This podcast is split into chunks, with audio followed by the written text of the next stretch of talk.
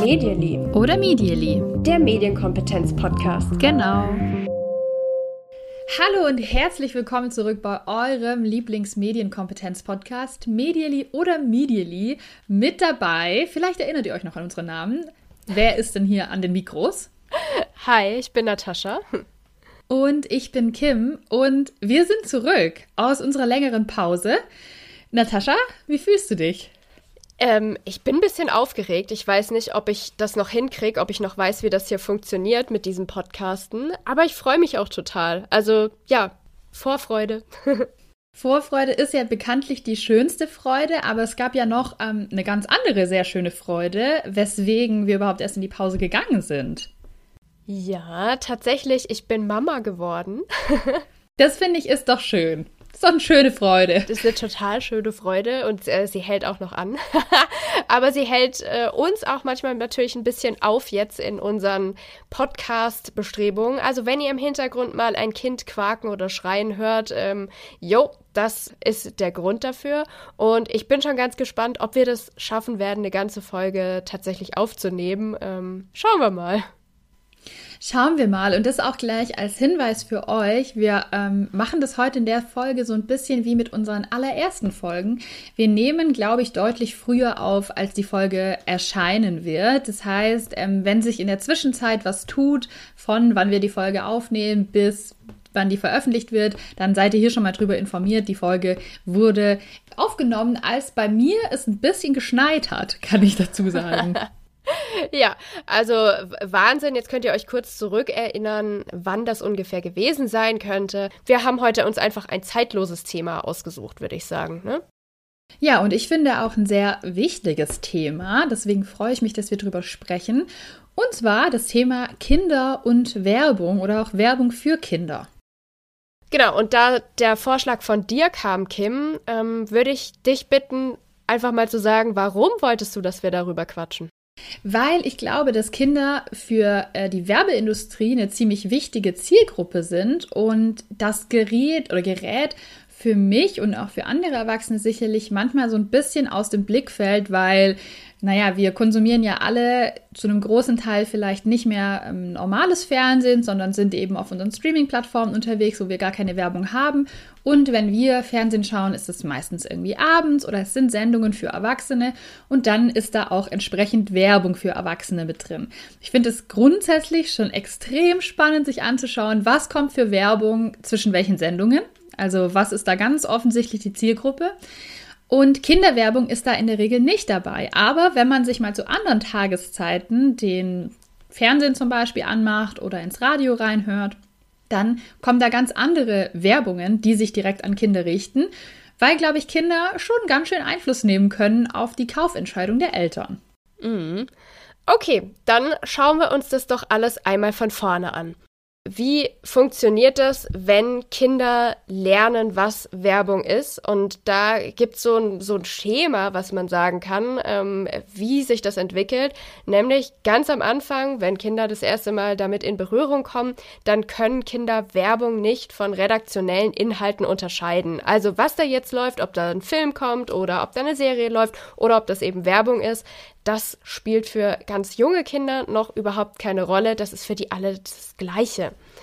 Und dann geht es weiter, dass Kinder spezielle Merkmale von Werbung erkennen können. Sie lernen, ah ja, das läuft zum Beispiel immer am Anfang von bestimmten Videos. Aha, ja, das ist Werbung, das muss das sein, das fällt unter diese Kategorie.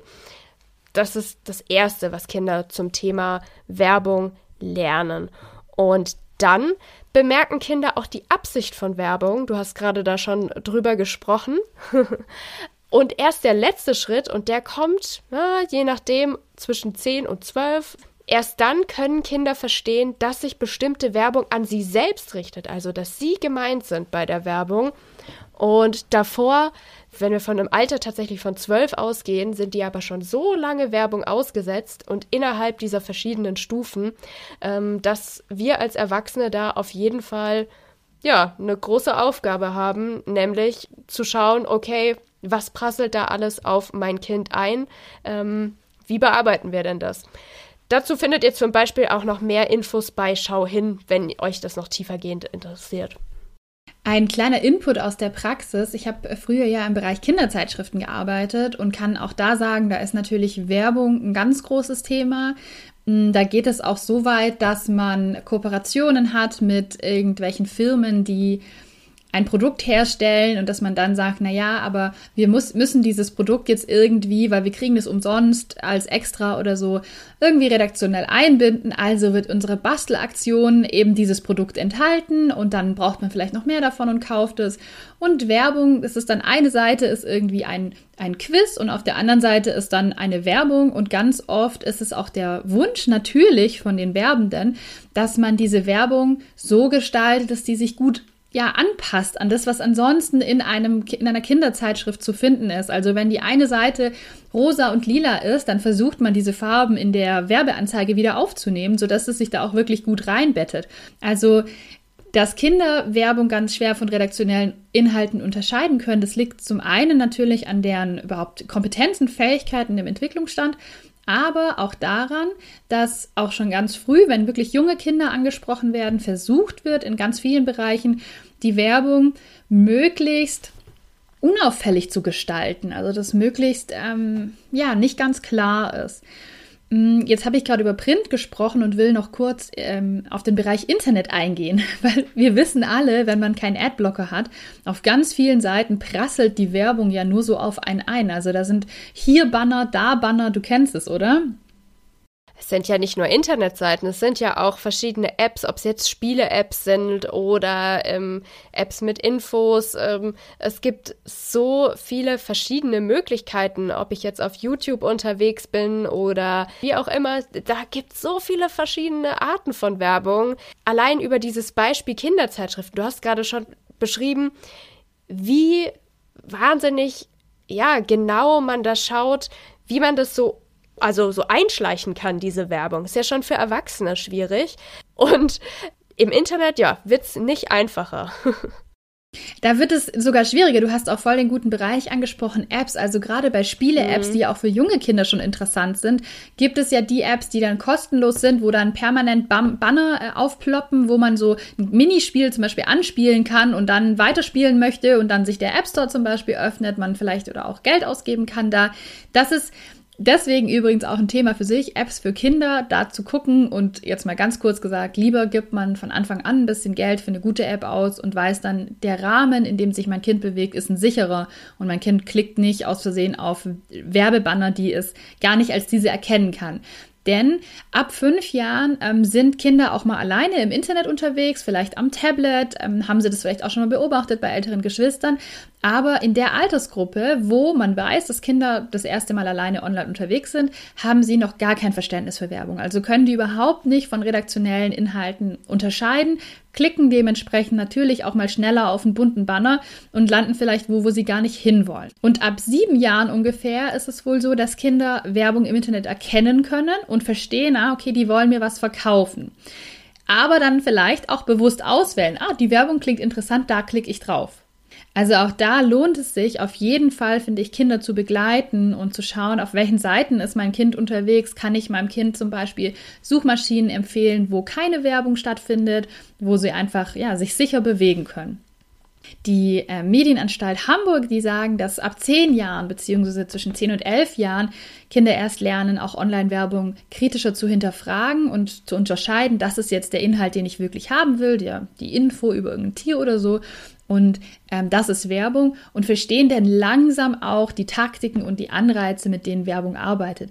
Aber da würde ich aus der Praxis sagen, langsam, weil wir wissen sehr genau, dass die Taktiken von Werbung wirklich krass sind und auch uns Erwachsene ja noch ganz stark beeinflussen können. Also ein Kind mit elf Jahren kann meiner Ansicht nach in den allerseltensten Fällen alles durchschauen, was da an Online-Werbetaktiken stattfindet.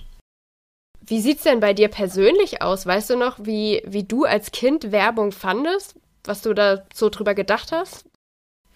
Ja, also ich erinnere mich, und das ist auch das, was bei Kinderwerbung äh, mir sofort in den Kopf kommt, ist TV-Werbung von irgendwelchen Spielsachen, die, finde ich, immer total krass aufgebaut war. Also du hattest irgendwelche, weiß ich nicht, Dinos oder, oder andere Barbies und so, und da wurde ja immer so gefilmt, dass es ja fast schon wie so eine ja, wie so eine Serie war und die Sachen waren natürlich viel actionreicher, haben viel größer gewirkt. Es sah aus, als könnte man mit diesen Produkten viel mehr machen, als man da tatsächlich machen konnte. Also das war so das und ich erinnere mich auch, dass ich glaube ich dann irgendwann den Entwicklungsschritt gemacht habe, zu verstehen, hä, das ist voll übertrieben, so ist es mhm. gar nicht. Also funktioniert das Spielzeug gar nicht. Wie war das bei dir?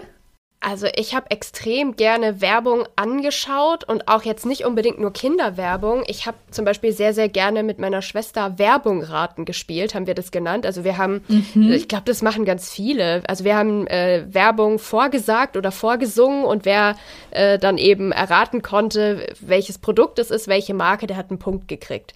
Da haben wir unglaublich gerne gespielt. Krass. ja, und also eben auch für Produkte, die wie gesagt keine, keine Kindersachen sind oder so oder die äh, im Radio kamen oder so. Also das fand ich, ähm, fand ich irgendwie cool oder lustig und erstaunt mich jetzt auch, wie man aus sowas, was ja den meisten irgendwann stört und sagt, oh nee, nicht schon wieder Werbung, dann Spiel draus machen konnte. Also ich ähm, fand es tatsächlich irgendwie spannend und habe mich auch eine Weile dafür interessiert, ähm, wie das funktioniert, Werbung zu machen und ob man nicht in so eine Richtung auch mal beruflich gehen könnte. Also tatsächlich fand ich das irgendwie hochinteressant. Ja, verstehe ich total. Ich finde auch gerade so Jingles und so Werbesprüche bleiben einem im Kopf und sind ja auch Sachen, die ich auch schon aus Kindermund gehört mhm. habe. Also, dass die dann wirklich so einen Werbeslogan wiederholen. Ja, Werbung ist super spannend. Fand ich übrigens auch im Studium noch. Ich dachte da auch noch so, hey, Werbung, so Leute manipulieren, dahingehend, dass sie dann ein Produkt kaufen und mit einem Produkt bestimmte Eigenschaften verbinden. Also das ist schon so ein bisschen die, die böse Seite der Macht, finde ich heute. Absolut, ja. Ich erinnere mich, dass wir das auch noch im, im Studium hatten, dass uns mal ähm, eine Professorin gesagt hat, dass sich manche ehemalige Studierende, die auch studiert haben, was wir studiert haben, bei ihr melden und sagen, ah, ich würde gerne wieder zurück und irgendwie was Schöneres mit Kindermedien machen. Jetzt bin ich in diesem Segment gerade gelandet und fühlt sich gar nicht mehr so gut an. Aber ja. was, was ist es denn? Warum gilt es das denn vielleicht auch äh, zu kritisieren? Was, was macht Werbung da? Was so kritisch einzuordnen ist. Also erstmal, warum vielleicht Werbung für Kinder so spannend auch ist, ist, und das hat, hatte ich so nicht auf dem Schirm, muss ich sagen, bis zu dieser Recherche, ist, dass Werbung für Kinder bewusst Grundbedürfnisse von diesen Kindern aufgreift ja. und sich eben anschaut, ja, was, was, was möchten denn Kinder, was sind auch Entwicklungsthemen von Kindern? Und da gehören Anerkennung, Beliebtheit, Mitspracherecht ähm, dazu. Und die werden dann ganz gezielt in Werbung irgendwie thematisiert. Also ich müsste mir jetzt auch mehr Kinderwerbung anschauen, aber ich kann mir gut vorstellen, dass man wirklich bemerkt, dass es darum geht, naja, wenn du dieses Produkt hast, dann kannst du mit deinen Freunden damit spielen. Vielleicht haben deine Freunde noch was und dann könnt ihr zusammen damit spielen und habt eine tolle Zeit. Und da ist natürlich dann dieses Bedürfnis, ich möchte wo dazugehören, ich möchte mit anderen dabei sein, ich möchte Anerkennung erfahren, weil ich vielleicht das coolste Objekt aus dieser Produktserie habe. Ähm, und die Werbung liefert aber auch für Kinder ja so eine Art Informationen über die Welt und auch Orientierung. Ja, wie funktioniert das? Wie kann man sich mit jemand anderem vielleicht ähm, zum Spielen verabreden? Und so entsteht natürlich bei den Kindern auch der Wunsch, das zu besitzen. Und dann landet es, glaube ich, ganz oft auf den Geburtstags-, Weihnachts-, Ostern, mhm. wie auch immer, Wunschlisten. Ja, ich finde in dem Zusammenhang, was du gerade erzählst, auch total spannend das Thema Gender Marketing. Da will ich jetzt keinen zu großen Ausflug machen, weil da könnte man stundenlang drüber reden. Und da gibt es auch Menschen, die sind dafür absolute Expertinnen und Experten. Ich möchte an der Stelle die rosa-hellblau-Falle empfehlen. Ähm, da habe ich schon unglaublich viel gelernt. Und das zahlt so ein bisschen darauf ein, was du gerade gesagt hast, Orientierung. Ne? Wenn ich als kleines Kind mir gerade darüber klar werde, ich bin ein Mädchen oder ich bin ein Junge und ähm, werde die ganze Zeit davon ähm, zugeflutet, ja, wenn du ein echter Junge sein willst, dann brauchst du dieses Spielzeug, dann muss das diese Farbe haben. Und naja, Mädchen, die, die interessieren sich da und dafür, dann ist das natürlich was, was äh, ganz stark verfangen kann. Mehr noch natürlich über die Erwachsenen, die, die das kaufen oder die da in die gleiche Kerbe schlagen. Kann ich absolut empfehlen. Rosa Hellblau Falle sind zum Beispiel auf Instagram. Guckt euch das super gerne mal an. Diese Werbewelt und was da alles mit dahinter steckt, ähm, kurz gesagt mehr Geld machen, wenn man alles zweimal braucht in der Ausführung. ähm, das ist wirklich für mich äh, wahnsinnig interessant. Ja. Du sagst es und ich glaube, das ist auch was, was man vielleicht als Eltern auf dem Schirm haben kann, weil es gibt ja immer mehr Eltern, die sagen, naja, ich möchte mein Kind eigentlich losgelöst von diesen stereotypen Normen erziehen und ich möchte eigentlich, dass mein Mädchen auch irgendwie einen Bagger zu Hause hat und irgendwie Lego und ich möchte aber auch, dass mein Junge ähm, mal mit Puppen spielen kann und so weiter. Ähm, das wenn da Inhalte konsumiert werden aus der Werbung, natürlich dann, ich sehe, okay, aber alle, dieses Baggerspielzeug haben nur Jungs in der Werbung und diese Barbies haben nur Mädels in der mhm. Werbung. Das ist genauso diese Orientierung, die ähm, ja halt sehr stark auch einschränken kann. Absolut, absolut. Oh Mann, wir haben jetzt schon gesprochen über klassische Massenmedien. Wenn wir noch mal kurz überlegen, wo erreicht Kinder denn überhaupt Werbung. Das können Plakate sein, Radio, Fernsehen, Kinderzeitschriften hattest du äh, drüber erzählt. Ähm, wir haben gesprochen über Apps und grundsätzlich Internet. Ähm, es gibt so viele verschiedene Möglichkeiten, wo Kinder eben mit Werbung in Kontakt kommen können. Was ich da nochmal so in der Vorbereitung gedacht habe, was ich einfach richtig krass finde, ist, dass sie auch in der Schule damit in Kontakt kommen können.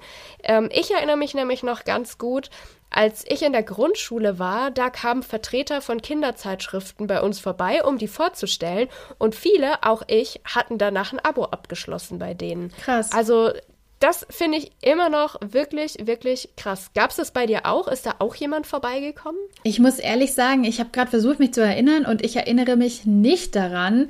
Und mhm. was mir da in den Kopf kommt, vielleicht so als Pendant, ist ja dieses Thema Zeitung in der Schule, das es in der weiterführenden Schule oft gibt, dass mhm. man aus der, von der lokalen Zeitungsredaktion dann eben jeden Tag für einen Monat oder so, in, ich glaube in der 10. Klasse oder in der 9. Klasse ist das, dann die Tageszeitung bekommt und die auch immer wieder mal im Deutschunterricht aufgreift.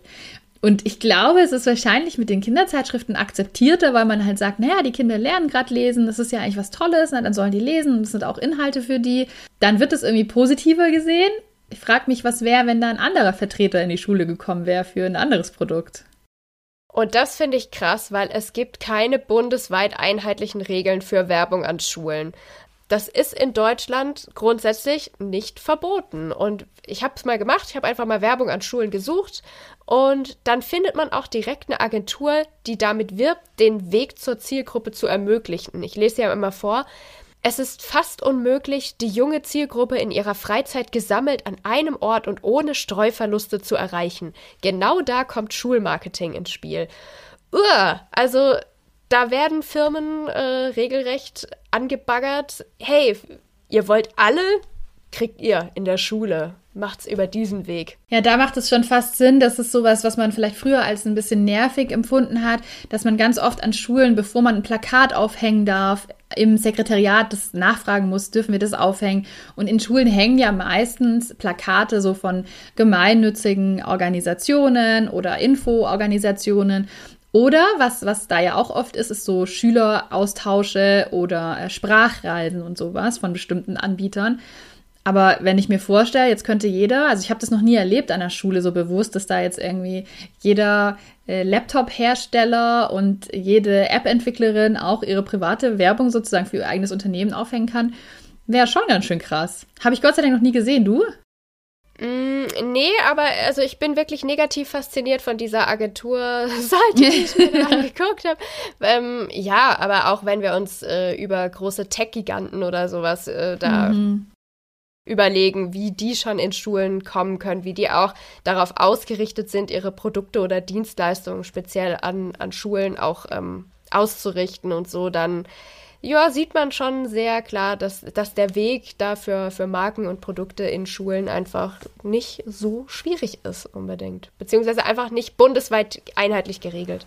Ich habe vor ungefähr einem, Jahr einen Podcast dazu gehört, den packe ich euch in die Show Notes und fand es da ganz interessant, weil ich mir da was klar geworden ist, mit dem ich eigentlich selbst schon viel zu tun hatte. Und zwar, dass bestimmte Unternehmen oder Institutionen ja auch extra Projekte für Schulen anbieten und es da erstmal total ja uneigennützig vielleicht wirkt. Vertreter von Versicherungen kommt an die Schule, erzählt ein bisschen was über Versicherungen. Person, ähm, die von einer Bank ist, kommt dahin und macht mit denen so ein bisschen, ja, wie kriegt ihr irgendwie euer Taschengeld gut auf die Reihe? Oder äh, Krankenkassen machen irgendwelche Gesundheitsspiele. Und es klingt erstmal alles total schön, aber am Ende bekommt man dann auch noch witzige Giveaways, wo natürlich die Logos mit drauf sind oder man hat ein Handout, wo die Logos mit drauf sind. Und klar, ich glaube nicht, dass ein Kind jetzt, weil es das Logo von Krankenkasse X auf einem witzigen Stundenplan hat, dann sofort sagt, oh toll, ich möchte unbedingt zu dieser Krankenkasse wechseln. Aber wir dürfen nicht vergessen, dass ein großes Ziel von Werbung ja auch ist, dass ich überhaupt diese, diese Marke mal kenne und dass ich was Positives mit der Marke verbinde. Und ja, vielleicht kenne ich die Versicherung jetzt nur, aber wenn ich später nochmal damit konfrontiert bin, ist es vielleicht meine erste Wahl, weil es schon ganz früh sich eingeprägt hat, hey, die haben da mal was Cooles für uns gemacht, ich kenne das Logo, die müssen irgendwie gut sein. Und darüber hinaus liegen natürlich diese Goodies, diese Giveaways, diese Stundenpläne, was auch immer, dann zu Hause auch auf dem Schreibtisch und die Eltern sehen das ja auch. Also man erreicht, glaube ich, auch über so Marketing an Schulen ganz stark die Eltern, die vielleicht da dann irgendwie noch äh, was mitnehmen davon. Und wenn es nur ist, dass die Marke positiv besetzt wird, das ist ja auch ein ganz großes Ziel von Werbung. Es muss ja nicht immer ein Produkt gekauft werden. Das Gleiche, finde ich, gilt ja auch für technische Sachen. Es macht ja total Sinn für Tablet Marken zu sagen, wir machen günstigere Preise für Schulen. Ja, gerade an Grundschulen vielleicht sogar interessant, weil dann lernen mhm. die Kinder unsere Technik kennen und ähm, wenn dann ein eigenes Tablet mal sich gewünscht wird, ein eigener Laptop, nimmt man vielleicht den, den man schon kennt. Ja, aber es hat in der Schule auch schon immer ganz gut funktioniert.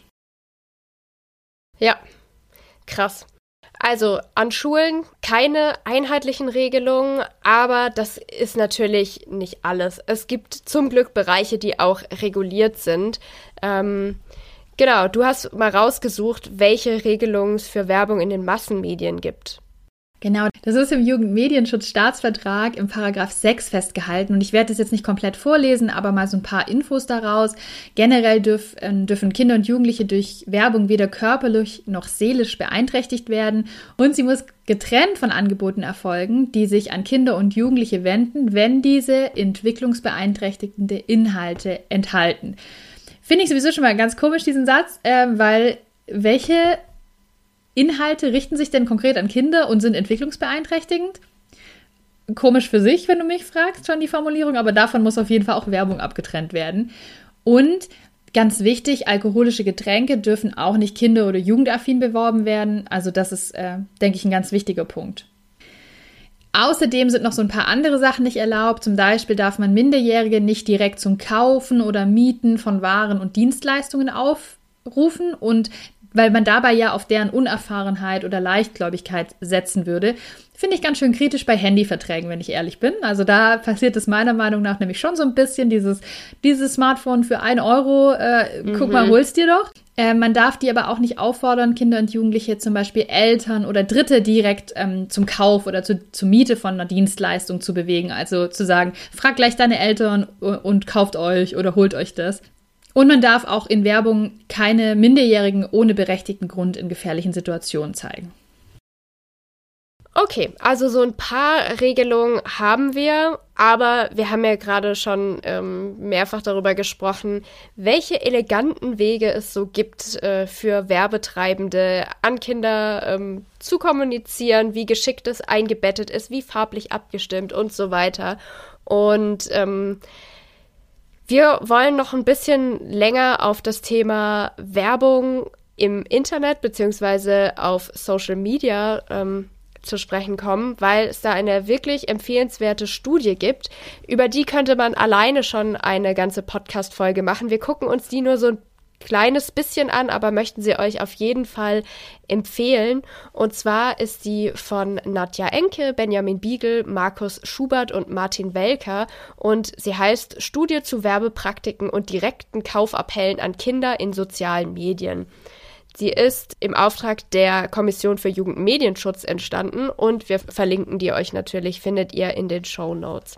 Da muss ich direkt äh, mal reingrätschen. Also wir wissen, glaube ich, alle, was passiert, aber hä, habe ich gerade nicht gesagt, dass man ähm, eigentlich keinen direkten Aufruf an Minderjährige zum Kaufen, Mieten von Waren oder Dienstleistungen äh, machen darf? Hm, in Social Moment. Media, in Social Media scheint es nicht so ganz äh, eingehalten zu werden. Aber ich höre dir mal weiter zu. Ja, das ist so krass. Ich meine, natürlich, was alles verboten ist, was dann doch immer wieder umgangen wird, ähm, schauen wir uns da mal so ein paar Sachen an, was diese Studie herausgefunden hat. Erstmal, wie sind die denn vorgegangen? Was haben die gemacht? Also es gab 20 teilnehmende Beobachtungen und da haben die was gemacht, oh, das würde ich auch so gerne mal machen. Die durften nämlich Einblick haben in die Feeds von den Teilnehmenden. Das heißt, die durften sich wirklich mal angucken, okay, wen haben die alles so abonniert? Wie sieht ein Instagram oder ein TikTok oder ein Twitch ähm, Feed aus? Also wenn ich das starte, die App, was, was kann ich da so sehen? Und ähm, ja, da muss ich sagen, wow, cool, da hätte ich auch Bock Voll. Dann haben sie 32 Interviews mit Kindern zwischen 6 und 13 Jahren geführt. Natürlich ähm, die, bei denen sie dann auch diese Beobachtungen gemacht haben. Außerdem haben sie eine typologisierende Inhaltsanalyse von Influencer-Beiträgen in relevanten sozialen Netzwerken gemacht. Also sie haben wirklich standardisiert ausgewertet, was haben diese Influencer veröffentlicht. So kann man das, glaube ich, runterbrechen. Und dann gab es noch eine Expertenbefragung. So viel mal kurz, wie wurde diese Studie gemacht und dann wollen wir einfach nur schnell, so gut es eben geht, äh, auf die, weil es ist wirklich, wirklich spannend, auf die Kernergebnisse eingehen. Und das erste, das haut mich schon mal direkt vom Hocker. Sie haben 43 verschiedene Werbeformen gefunden. Ich habe ja gesagt, die haben standardisiert ausgewertet, was für Inhalte wurden von den Influencern veröffentlicht. Und da konnten sie 43 verschiedene feststellen. Mm, eine Werbeform ist jetzt zum Beispiel das Unboxing. Also ich mache vor laufender Kamera ein Paket auf und zeige, was da drin ist. Das neue Smartphone oder die neuen Turnschuhe oder was weiß ich. Ähm, eine, auch eine Art der Werbeform. Ein Tutorial kann eine Werbeform sein. Selbst eine Abstimmung oder Umfrage, wenn ich meine Follower, Followerinnen frage, hey, ähm, was steht mir besser oder was soll ich ähm, anziehen zu diesem oder jenem Event, ist häufig mit Werbung verknüpft, hat diese Studie dann eben rausgefunden. Also ein wichtiges Learning. Erstmal subtile Produktwerbung oder die Markenbotschaft, die ist ganz stark eingebettet in Alltagsberichten. Das finden sie oder haben sie immer wieder vorgefunden in dieser Studie. Und das finde ich auch so spannend, weil ich finde, das kann man in der Praxis total oft beobachten, dass Kinder das nachspielen. Also die kennen mhm. diese konkret diese Form, die kennen Unboxing, die kennen dieses Thema Abstimmung, die kennen diese Werbung und das zu beobachten, wie die ihren ihre Art zu sprechen, ihren ihren Ton verändern, ihre Gestik verändert und in die Rolle von einem Influencer schlüpfen oder von einer Influencerin und genauso ein Unboxing nachspielen. Das zeigt, finde ich, ganz stark, wie das in deren Lebenswelt stattfindet, wie sie diese Inhalte kennen und wie die eine Rolle spielen. Ja, ich weiß nicht, ob du mir das mal geschickt hast. Das ist schon einige Jahre her. Da ist das das erste Mal gewesen, dass mir es aufgefallen ist. Das war ein YouTube-Video von einem Kind, was YouTuber spielt und dann gesagt hat, und alle weiteren Infos findet ihr unten in der Infobox. Und in dem Moment mit seinen Fingern nach unten gezeigt hat, aber da war nichts drin in der Infobox. Man hat gemerkt, das Kind hat noch gar nicht ähm, verstanden, was das konkret bedeutet, mhm. hat aber einfach diesen Satz, den man so oft hört, wenn es eben um Werbung geht, ja, zum Produkt einfach hier Links, äh, Infos in der Infobox, äh, so nachgespielt. Das, ja, total ja, das krass. krass. Genau, also 43 verschiedene Werbeformen. Also, puh, da will ich auch mal wieder sagen, welcher Erwachsene ähm, schafft es, da jeweils sofort ähm, die Werbebotschaften zu erkennen. Ähm, und das ist auch die Welt, in der Kinder heutzutage aufwachsen. Ähm, wir haben da schon häufiger drüber geredet. Ein weiterer Bericht aus dieser Studie ist, es gibt ganz unterschiedliche Kennzeichnungspraxisen auf den Plattformen. Äh, sie haben sich angeguckt YouTube, Twitch, Instagram und TikTok und da sieht es jedes Mal ein bisschen anders aus, wo ich Anzeige hinschreiben muss, platzieren muss, wie auffällig das dann überhaupt ist, welche Wörter ich überhaupt verwende, reicht es, wenn ich Werbung dazu schreibe, wie groß muss das sein und so weiter. Also das ist für Kinder und Jugendliche schwierig. Jeder macht es ein bisschen anders. Äh, manchmal ist es so klein, da braucht man eine Lupe, um überhaupt sehen zu können, okay, da, da steht gerade tatsächlich Hashtag Ad irgendwo mhm. im Bild. Das ist auch für Erwachsene ja schwierig. Also das muss man auch sagen, das ist auch für Erwachsene schwierig und gerade auf Instagram ist es in den Stories Standard, dass das ganz winzig wohin geschrieben wird, irgendwo oben, wo dann irgendwie auch der Accountname steht. Das sieht man nicht, dann ist es oft weiß auf weiß-grau, dass man es nicht erkennt. Das ist theoretisch alles nicht erlaubt. Es ist auch grundsätzlich, um das auch nochmal zu betonen, nicht erlaubt, Werbung zu machen und es nicht als Werbung zu markieren ist aber leider eine Standardpraxis. Also muss man wirklich so sagen. Mein äh, krassen Moment, den ich vor kurzem hatte, ist, ich habe gelesen, dass die LFK, die Landesanstalt für Kommunikation in Baden-Württemberg, eine Influencer Influencerin abgemahnt hat und auch, dass die dann eine Strafe zahlen musste, weil sie eben wiederholt darauf hingewiesen wurde und Werbung nicht markiert hat. Und als ich das gelesen habe an dem Tag, also da ist es ja alles schon passiert, ähm, gehe ich auf dieses Profil dieser Influencerin und sie hat halt knallhart Werbung drin, ganz offensichtliche Werbung und es steht nirgends Werbung, Anzeige und Co. Also es ist Standardpraxis, dass es nicht ordentlich gemacht wird. Das muss man, finde ich, auch erwähnen. Ja, das ist total krass. Und gut, dass du es gerade sagst. Das sind nämlich diejenigen, die dafür verantwortlich sind, die Landesmedienanstalten. Das sind diejenigen, die kontrollieren und es gibt mittlerweile, es kann keiner mehr sagen, ja, ich wusste das nicht, die Regeln, die, die kann ich nicht finden und das ist ja alles so kompliziert.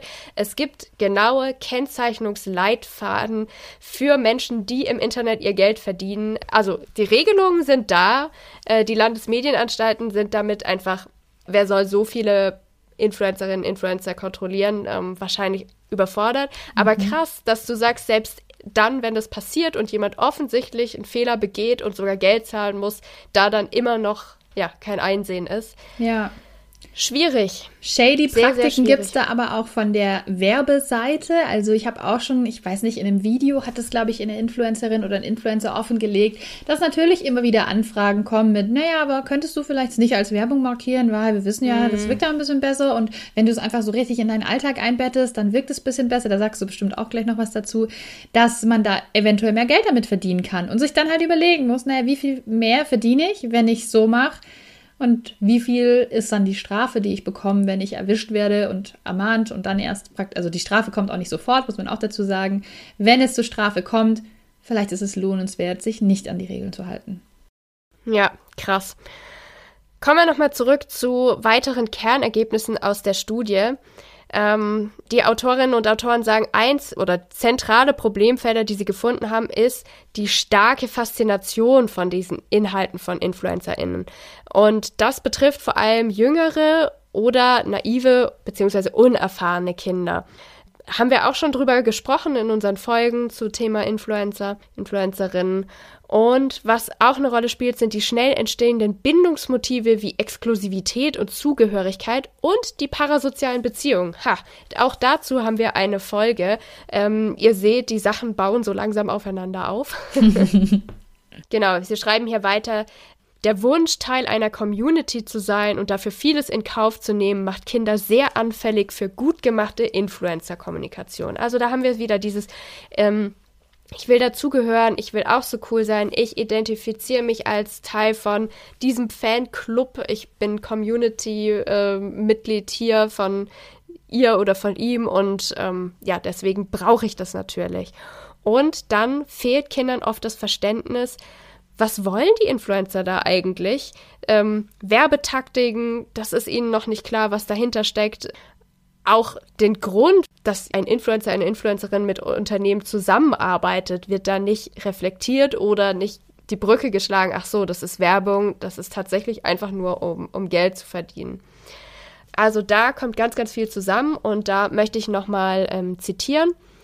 Kritisch wird es, wenn Influencer suggestiv über Produkte kommunizieren und ihre Vorbildwirkung ausnutzen. Starke Kaufanreize entstehen durch eine Mischung von Suggestion, also Influencer nutzen selbst das Produkt und sind davon begeistert, und unbewussten Kaufverstärkern, unter anderem Forced Choice durch zeitliche Limitierung von Angebot, Angeboten, Gewinnspielen oder Rabattcodes. Also ganz, ganz typische Praktiken, die alle kennen, die sich solche Inhalte angucken. Und da bin ich auch direkt äh, selber, muss ich mir an die eigene Nase fassen. Forced Choice, ich wusste nicht mal, dass es dafür einen Namen gibt. Also das ist diese zeitliche Limitierung von Angeboten, Gewinnspielen oder Rabattcodes. Und es ist mir erst selbst neulich passiert. Ich bin auf sowas reingefallen. Ich habe auch den Ticker gesehen, ah, kannst du jetzt nur noch heute kaufen. Und habe das gekauft. Ja. Und jetzt denke ich mir so, ach du Scheiße, aber ähm, ja, hier eure erwachsene Medienpädagogin ähm, gibt's zu, plaudert aus dem Nähkästchen. Es ist so, es passiert mir auch. Also ich finde, das gehört ja irgendwo auch ein bisschen dazu, ähm, dass einem auch sowas passiert. Und ich muss kurz nochmal zurückgehen in den Jugendmedienstaatsvertrag ähm, Jugendmedienschutzstaatsvertrag, denn da steht auch eine Sache drin, die ich nur mal ganz kurz zitiere. Es ist mich nicht erlaubt, das besondere Vertrauen auszunutzen, welches Kinder oder Jugendliche zu Eltern, Lehrern und anderen Vertrauenspersonen haben. Ja, jetzt kann man sich fragen, da gehören Influencer scheinbar nicht rein, faktisch aber natürlich schon. Also da ist ja eine ja. ganz starke parasoziale Beziehung die die aufbauen zu ihren Lieblingsinfluencern.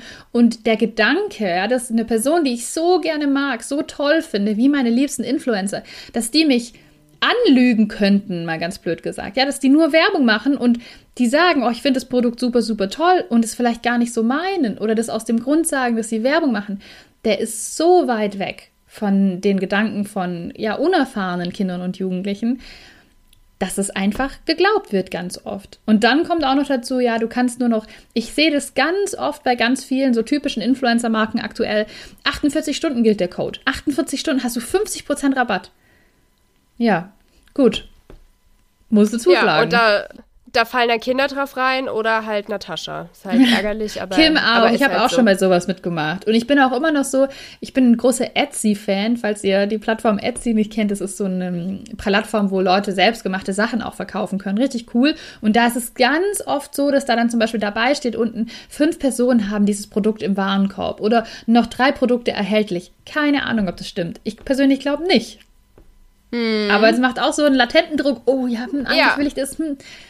Ja. Forced Choice. Also, ähm, falls ihr auch noch nicht wusstet, wie das heißt, hat mir diese Studie auf jeden Fall auch beigebracht. Was ich auch ganz spannend finde, sie haben auch die Eltern befragt, der ähm, Kinder, die da mitgemacht haben, und die haben ganz konkrete Wünsche. Die haben drei Sachen gesagt, die sie sich gerne wünschen würden, und das sind letztendlich auch Wünsche, die sie an uns als MedienpädagogInnen herantragen, würde ich sagen. Ich zitiere hier einfach mal. Also zum Beispiel wünschen sie sich Meldesysteme und Blacklists, in denen Influencer, die gegen Richtlinien und Etiketten verstoßen, aufgeführt und mit Konsequenzen versehen werden. Okay, was sagst du dazu? Das gibt es in Großbritannien. Cool. Ähm, Finde ich interessant. Was ich vor allem nachvollziehen kann, ähm, ist, der Gedanke, dass die Strafen eigentlich härter sein müssten. Weil, wie gesagt, mhm. wenn die Abwägung sein kann, naja, wenn ich es nicht markiere, muss ich eine Strafe bezahlen, aber verdiene so und so viel mehr. Ja, das ist irgendwie so ein bisschen zu einfach. Ähm, ansonsten, glaube ich, ist es wahnsinnig schwer zu kontrollieren, weil es einfach so, so viel gibt. Aber wie cool ist das? Ich wusste das nicht, dass es das in Großbritannien gibt. Also dann muss es ja offensichtlich irgendwie möglich sein. Ähm, ja, dann sollte sich das vielleicht auf Deutschland auch übertragen lassen, oder? Ja, es, es steht schon so ein bisschen in Kritik. Ich habe mir das mal angeschaut. Ich glaube, das gibt es seit ungefähr einem Jahr. Das ist wie so ein Influencer-Pranger. Aber am Ende steht da dann halt, irgendwie steht man dann da halt drauf. Hat es wirklich Nachteile für die Influencer? Ich glaube mhm. nicht. Also da musst du dann engagiertes Elternteil sein und gucken, steht da der, die Influencerin drauf, die mein Kind gerade gerne guckt. Und was mache ich dann? Also verbiete ich es dann oder spreche ich dann nochmal drüber? Da, da braucht man ja auch sehr viel Medienkompetenz bei den Eltern. Kann aber den Wunsch danach verstehen. Mhm. Ja, also das war Nummer eins. Ähm, wir möchten gerne Meldesysteme haben, so eine Art Übersicht, welche Influencer, Influencerinnen machen da ähm, Quatsch im Bereich Werbung, sind nicht zu empfehlen. Dann wünschen sie sich eine generelle Regulierung bzw. Einschränkung von Influencer-Auftritten und deren Werbung für bestimmte Altersgruppe, zum Beispiel Kinder unter 14 Jahren. Dein Statement? Ja, kann ich auch total nachvollziehen. also, das sind halt einfach Vertrauenspersonen, die, die da was bewerben. Und dass das halt schwierig für Kinder ist zu trennen, ist, finde ich, klar. Wie siehst du das? Mm, ich sehe da technisch keine saubere Lösung, wie nee. man das machen könnte. Also, nee. ähm, das ist ja tatsächlich, wenn ich sage, ich möchte Inhalte erst freigeben ab einem bestimmten Alter, wir sehen, es gibt immer wieder Versuche, wie, wie man das macht, aber die können einfach so gut umgangen werden. Ich persönlich habe noch keine gute Lösung gefunden, ab einem bestimmten Alter, wie man das machen kann. Natürlich bei ganz kleinen Kindern ähm, gibt es durchaus gute Sperren, die helfen, dass Kinder nicht mit bestimmten Inhalten in Berührung kommen. Aber wenn wir jetzt von Kindern ausgehen, die äh, 10, 11, 12, 13 Jahre alt sind, glaube ich, dass, also meines Wissens nach, eine technische Regulierung, wie das möglich sein sollte, dass die bestimmte Influencer nicht sehen können, kann ich mir nicht vorstellen. Das sehe ich genauso. Ich habe es auch weniger technisch gesehen, sondern dass mhm. man irgendwie sagt, zum Beispiel, also Influencer dürfen keine Produkte bewerben, die sich ganz äh, deutlich an Kinder unter 14 Jahren richten. Also, ja. dass man es so praktisch regelt. Ja, da fallen mir sofort, oh, Sarina und wie heißt die andere? Victoria? Victoria und Sarina. Genau, die beiden Mädels ein, die irgendwie Mitte 20 sind, aber ständig solche. Ewig äh, zwölf. ja, und immer mit ihren ähm, Stimmen und ihrem Auftreten das Gefühl vermitteln, sie seien deutlich jünger und wirklich Produkte bewerben, die für, für Kinder sind, aber trotzdem passiert da nichts. Also mhm. äh, da gibt es auch von Offen und Ehrlich ganz äh, super Videos dazu, wo man sich an den Kopf fasst und denkt, das, das kann doch nicht sein, dass da noch keine, keine Strafen irgendwie entstanden sind, weil alles, was sie tun, irgendwie ne, in diesen Bereich fällt, der eigentlich reguliert ist, worüber wir schon gesprochen haben, aber da passiert irgendwie nichts. Ja. Gut, dann haben wir als ähm, größte Waffe, die wir haben, die Medienkompetenzschulen. Da seid ihr, ihr gerade zuhört, ja dabei. Kommen wir zurück zu Punkt 3, den sich Eltern aus dieser Studie wünschen, nämlich außerschulische Kurse über diese Themen. Und äh, jetzt zitiere ich nochmal, Wissensvermittlung über Influencer und deren Intentionen in der Schule könnten helfen, fehlendes Basiswissen der Eltern über Influencer und soziale Netzwerke an anderer Stelle zu vermitteln. Also auf der einen Seite, die Eltern wollen geschult werden und sie wünschen sich in der Schule, dass drüber gesprochen wird. Kim, du darfst wieder dein Statement. Das ist ja unser Thema. Also das ist ja wirklich unser Thema und das ist auch was, was ich wirklich ganz viel mache. Also ich liebe das ja, über Influencer zu sprechen mit jungen Menschen und natürlich gehört da auch immer das Thema Influencer-Werbung dazu.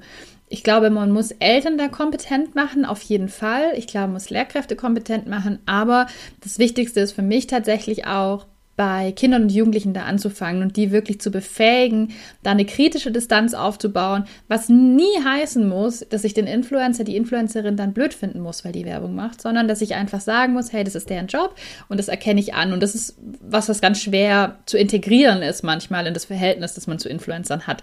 Zu sagen, ich mag dich total gerne, aber hier habe ich jetzt wieder Distanz, weil die Distanz in dem Punkt, wenn du Werbung machst, nötig ist. Also das bedarf, glaube ich, viel Arbeit, aber genau daran sollten wir MedienpädagogInnen auch arbeiten, finde ich. Und zwar genau auf diese Art, weil was oft passiert, das habe ich auch schon ganz oft gesagt, ist dieses Schlechtmachen dann ja. von diesen Vorbildern und diesen Stars. Ähm, und ich glaube, meiner Ansicht nach funktioniert das gar nicht. Wie siehst du das? Also ich finde auch, dass wir da so viele Möglichkeiten haben, ins Gespräch zu kommen. Man kann allein auch schon so viele Influencerinnen, Influencer zeigen, die genau das thematisieren. Wir haben das mittlerweile, dass Leute da ganz offen drüber sprechen, hey, ich bekomme so und so viele Anfragen und deswegen mache ich das oder deswegen mache ich das nicht. Ähm, das sind Sachen, die zu mir passen. Also da gibt's wirklich gute Beispiele. Ich habe erst vor ein paar Wochen eine Influencerin gesehen, die gesagt hat, oh, meine Reichweite ist gewachsen. Plötzlich bekomme ich Anfragen. Ähm, wie seht ihr das denn? Würdet ihr euch wünschen, dass ich solche Kooperationen mache oder eher nicht? Und dann hat die Community abgestimmt, nö. Und sowas habe ich davor auch noch nie gesehen, dass jemand sagt, hey, was sagt denn ihr dazu? Würde euch das interessieren, dass ich in diese Richtung gehe? Natürlich kann das immer noch passieren, dass sie dann irgendwann sagt, ja, ich muss aber hier irgendwie Geld verdienen, ich mache das jetzt trotzdem oder ich mache das jetzt für andere Produkte, hinter denen ich stehe. Ähm, Finde ich ultra spannend. Und ja, das ist wieder was, was wir lernen müssen äh, auszuhalten. Du hast dieses tolle Wort mal hier in den Podcast mit reingebracht. Ambiguitätstoleranz. Ist so es spielt so, ich habe auch daran gedacht schon. Bei, bei diesem Thema wieder echt eine Rolle. Ich kann eine Person im Internet total abfeiern für ihre ähm, spannenden Geschichten, für die Kreativität, für die Musik oder für das Talent und kann trotzdem gleichzeitig sagen, ja, und auf der anderen Seite verdient die Person dort ihr Geld und ähm, ich muss mich jedes Mal wieder fragen, wenn ich hier eine Marke sehe oder wenn ähm, sie darüber spricht, ähm, wie ernst ich das nehmen kann. Also ja, Ja. Kommen, wir, kommen wir leider nicht drum rum. Ist ein bisschen schwieriger geworden als ähm, zu Fernsehzeiten, wo meine Eltern noch gut sagen konnten, du guckst Kika, da kommt keine Werbung. Ja. Fertig. Ja. Ja, es ist echt so und es ist echt spannend, wie sich auch diese Werbepraktiken der Influencer und Influencerinnen verändern, weil mir ist in letzter Zeit häufiger aufgefallen, ich sage jetzt mal bei so woken Influencern, dass die ganz deutlich Werbung abgrenzen und sagen, so, die nächsten paar Stories sind Werbung, äh, los geht's. Also wie so im, Radio hat man oft mal so einen Ton Ja. oder es- im Podcast sagt jemand Werbung und äh, dann ist es ganz deutlich abgegrenzt und ist klar zu erkennen als Werbung. Und ich finde das super, weil was wir nicht unterschlagen dürfen, ich habe vor kurzem eine Studie gelesen und ich habe es wieder vergessen, die Zahl, aber ein ganz großer Anteil von jungen Menschen, die gefragt wurden, die wollen konkret auch Produktvorschläge haben von Influencern. Also der Wunsch ist theoretisch schon da, dass die mir sagen, was ist cool, was ist angesagt, weil das ist ja auch ein Entwicklungsthema. So, ich, ich möchte irgendwie dazugehören, ich möchte auch die coole Sportmarke haben und die coole Cappy und weiß ich nicht was alles noch. Das heißt, ich möchte das vielleicht von denen hören, dann spricht doch eigentlich nichts dagegen, ganz klar das zu kennzeichnen und zu sagen, okay, jetzt geht Werbung los, kurze Info für euch und dann habe ich das ordentlich markiert und dann ist die Werbung auch wieder zu Ende. Ja. Ich möchte euch nochmal diese wirklich, wirklich spannende Studie ans Herz legen. Wenn ihr die Zeit habt, äh, guckt da gerne rein, wenn ihr euch mit diesem Thema gerade beschäftigt, weil ähm, eure Kinder damit gerade konfrontiert sind oder eure Schulklasse oder euer Jugendhaus, äh, was auch immer ihr mit Kindern und Jugendlichen und Werbung irgendwie zu tun habt. Guckt euch das gerne an. Ähm, wenn ihr erwachsen seid, dann hat sich mit Sicherheit ganz, ganz viel verändert zu der Zeit, als ihr selbst Kinder, Jugendlich wart und von Werbung betroffen wart. Da ähm, leben wir heute einfach in, ja, in, in einer ganz anderen Realität und deswegen, ähm, ja, kann ich euch nur empfehlen, euch das mal anzuschauen, euch auch da zu unterhalten mit den Kindern und Jugendlichen, mit denen ihr zu tun habt. Wie ist es bei euch? Was guckt ihr euch an? Was, was findet ihr spannend? Stört euch Werbung überhaupt? Habe ich auch nämlich schon festgestellt, dass viele Jugendliche sagen, bockt mich Nö. überhaupt nicht, stört mich nicht, kann, kann so bleiben. Ja, oder ich möchte das ja wie bei Influencern. Ich möchte das Ähm. Oder ich sogar. möchte dass die das, mir genau. Tipps geben. Ich möchte ja wissen, wo sind die Klamotten Ja. von denen her und die Gadgets. Also ein wirklich spannendes Thema, zu dem man mit Sicherheit noch viel mehr Folgen machen könnte. Wer weiß, vielleicht kommt noch mal so. Wir haben ja gehört, es gibt 43 verschiedene Werbeformen. Vielleicht gucken wir uns doch mal eine raus. Und was ich euch auch empfehlen kann, und das packe ich in die Shownotes, ich habe was gefunden vom Medienführerschein Bayern, und zwar, wie man über Werbung in der Kita sprechen kann. Ja, da sind auch cool. nochmal alle ähm, Regelungen mit dabei und da sind so ein paar Praxisideen, die super easy umsetzbar sind, weil kleine Kinder sind ja dann doch eher mit Werbung in Zeitschriften zum Beispiel konfrontiert und dann äh, gibt's da zum Beispiel die Aufgabe, dass man Zeitschriften auslegt und mal guckt, wer findet Werbung, woran kann man die erkennen dass man auch so ein bisschen detektivisch unterwegs ist oder vielleicht mal so eine Litfaßsäule in der Kita, im Kindergarten macht und dann kleben alle Kinder das hin, was sie denken, was Werbung ist. Man schaut, woran hast du es erkannt? Ähm, ist es wirklich Werbung? Oder was ich auch ganz cool fand, sich mal so Werbeversprechen anzuschauen und sich dann zu fragen, ja, stimmt das? Kann das eigentlich stimmen? Sind diese Bonbons wirklich gesund? Kann man die als gesund bezeichnen? Sind da so viele Vitamine drin? Aber das könnte man ja auch mit Spielzeug machen. Also das, was mir als Kind aufgefallen ist, so, hä, die Werbung sieht voll krass aus und das Spielzeug ist gar nicht so cool in Wirklichkeit. Da Ja. schon dran zu arbeiten, packe ich euch auf jeden Fall in die Show Notes. Lohnt sich reinzuschauen, wenn ihr mit jüngeren Kindern zu tun habt. Oh, ich hätte jetzt gerade voll Bock, das auszuprobieren. Ich würde Ja. wirklich gerne gerade in die nächste Kita gehen und mal fragen, hey, wie sieht's denn aus? Ja. Also hier zu Hause muss ich noch ein bisschen warten. Das Kind ist noch nicht groß genug, dass es mir erzählen kann, wie es die Werbung so findet. Aber das Aber kommt. schauen wir mal, wie es kommt. Ja, ich habe das auch gelesen und war so, boah, das ist voll interessant, da hätte ich auch voll Lust drauf, auch wenn man da, glaube ich, so gut so Gedankenprozesse von den kleineren Kindern nachvollziehen Mhm. kann, wie erkennen, was sie halt nicht erkennen, was sie erkennen und, und Ja. ja, liebe ich. Sehr cool. Also allein jetzt schon bei, beim Zuhören, was du gerade so erzählst, auch ähm, großes Dankeschön an die Autorinnen und Autoren. Das klingt nach was, was man super gut einsetzen kann. Und gerade Kita haben wir auch schon mal eine Folge dazu gemacht, ne? Ist äh, immer noch so ein Bereich, wo man Medien noch immer gerne raushalten will. Ähm, nicht wir, andere. Ähm, aber es gibt so viele gute Gründe, das nicht zu tun. Deswegen, ähm, wenn ihr in dem Bereich arbeitet, guckt doch super gerne mal rein oder empfehlt das weiter, wenn ihr entsprechende Personen kennt, die das interessieren könnte. So, wir haben einiges gelernt. Und die Frage ist aber vor allem auch, Was hast du diese Woche gelernt, Natascha? Dö, dö, dö. Ich habe einen Podcast angehört und falls ihr diesen Podcast hier häufiger verfolgt, dann wisst ihr das. Ich bin ein großer Fan von Eva Schulz, ähm, eine Journalistin, die macht den Podcast Deutschland 3000 und jetzt war vor kurzem Peter Wohlleben zu Gast. Den kennt man vielleicht auch, hat verschiedene Bücher geschrieben. Ähm, da geht's immer um den Wald, um Pflanzen, um Tiere und ich habe was gelernt, was mich unheimlich fasziniert hat. Ähm, ich sage das jetzt so platt, wie ich das mitgenommen habe. Der ähm, spricht sehr bildlich, wird dafür auch manchmal von der, ähm, von der Fachcommunity irgendwie belächelt, aber ich finde, man kann sich unheimlich gut merken. Wenn der Wald zu trocken ist, dann kann er machen, dass es regnet. Und das fand ich total irre. Hat das mit einem Beispiel auch verdeutlicht der Wald braucht irgendwie Flüssigkeit und wenn es keinen Regen mehr gibt, dann ähm, können die sich Wolken herbeischaffen über, jetzt habe ich vergessen, was genau sie aussondern, aber bestimmte Stoffe geben sie ab, die dann wiederum dazu führen, dass es Wolken gibt und eine höhere Wahrscheinlichkeit für Regen. Ist das nicht irre? What? Das ist ja richtig krass. Ja, also wenn ihr das genau wissen wollt, dann müsst ihr euch den Podcast selbst anhören. Äh, Deutschland 3000 Folge mit Peter Wohleben. Genau, also das war so eine Erkenntnis, wo ich so dachte, boah. Das Beispiel war nämlich, mh, Tiere können weglaufen, wenn irgendwas in ihrer Umwelt nicht passt. Pflanzen können das nicht. Ja, aber die können ihre Gegebenheiten anpassen, hat er gesagt. Und zwar, indem sie zum Beispiel dafür sorgen, dass sie sich verbessern. Indem sie dafür sorgen, dass es regnet. Unglaublich. Ja.